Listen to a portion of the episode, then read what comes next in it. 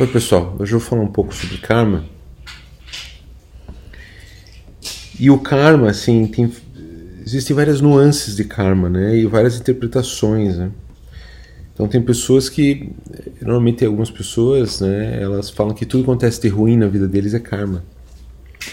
Mas karma nos ensinamentos de Dáscalos tem mais a ver com tem mais a ver com ignorância com a ignorância das leis universais, a ignorância, a ignorância de quem a gente é, de quem nós somos, o que o universo é e o que, que esse plano onde a gente se encontra é, né? E o Daniel, nas suas lições, ele passa alguns, alguns outros aspectos é, que são um pouco mais profundos também. Vamos tentar abordar hoje aqui, né? Se você está ouvindo uma criança ao fundo, é o meu filho que eu não tenho como fazer essa gravação sem ficar cuidando do babysitter aqui dos meus dois filhos aqui. Mas então, é, sim, de fato, a primeira, um primeiro momento do karma é, são experiências negativas que a gente precisa passar para compensar desequilíbrios passados. Sim, isso realmente existe. Então, às vezes, você está passando uma situação difícil, você tem uma doença crônica, você é infértil, é... ou você tem uma tendência à depressão por causa de uma coisa kármica.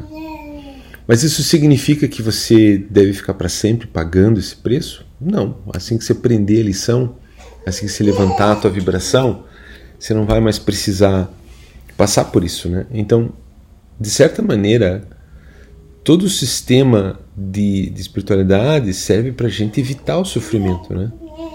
transcender o sofrimento, entender as lições né, que a gente tem que aprender aqui nessa terra. Né? Então, sim, no primeiro momento, tudo que é kármico, tudo que é experiência negativa pode ser visto, visto como um karma. Mas os ensinamentos falam muito sobre ignorância, né? A ignorância das leis. Então, aconteceu uma coisa recentemente comigo, que eu achei muito relevante, assim, que eu vou, compartilhar com, com o círculo, né? Que eu tava com, fazem dois anos, eu comecei a ter rinite crônica faz uns quatro anos atrás, né? É, ficava meses às vezes sem respirar direito, sem energia, né? E eu sempre fui uma pessoa muito saudável, né? Eu não sabia o que era aquilo. E fui, fui atrás de uma médica que falou que eu tinha que fazer uma operação na, na carne esponjosa do nariz. E eu queria evitar ao máximo, né? Daí eu comecei a fazer lavagens da sinos, né? É, comprei aquelas coisas de yoga de lavar, lavar sinos, né? Melhorou um pouco, mas volta e meio caí com rinite e foi piorando, foi piorando.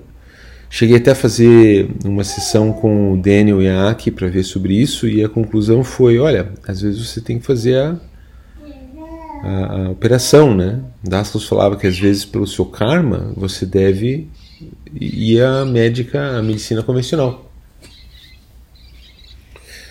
Então, assim, assim eu fiz, né? Assim eu fiz.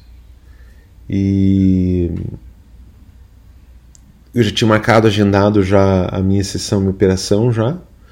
Mas aí aconteceu de cair um vídeo no YouTube de uma médica japonesa, uma médica japa lá de Campinas, e ela estava comentando muito sobre as reações alérgicas do leite e do trigo é, moderno.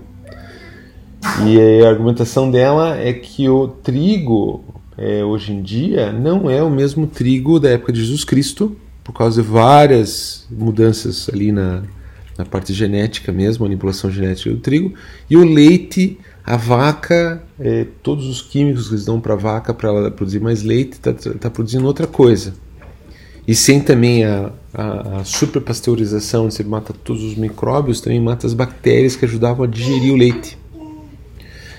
Aquilo foi muito interessante, né? Daí eu falei, não, vou testar, isso agora no Natal, né? E foi muito interessante porque daí eu comecei, eu cortei de segunda a sexta-feira trigo e leite, né? Muito interessante, muito interessante. É, a minha disposição melhorou muito. É, eu tinha uma reação, não, a minha rinite desapareceu. Então, o que estava acontecendo ali? Era uma ignorância do que eu estava fazendo no meu corpo, dos alimentos que eu estava colocando no meu corpo. Essa ignorância não gerava um karma por uma dívida passada. O karma estava sendo gerado pela ignorância em si, né? Então isso foi bem interessante, né? às vezes simplesmente é a gente que não está sabendo interpretar as lições, né? os desafios da vida. Né?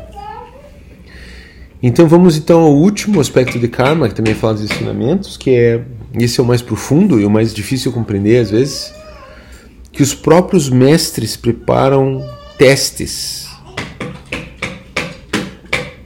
Os próprios mestres eles preparam testes então para para testar o, o, o, aquele que está uh, ah, querendo aspirar a crescer, a subir na, na, na espiritualidade, né?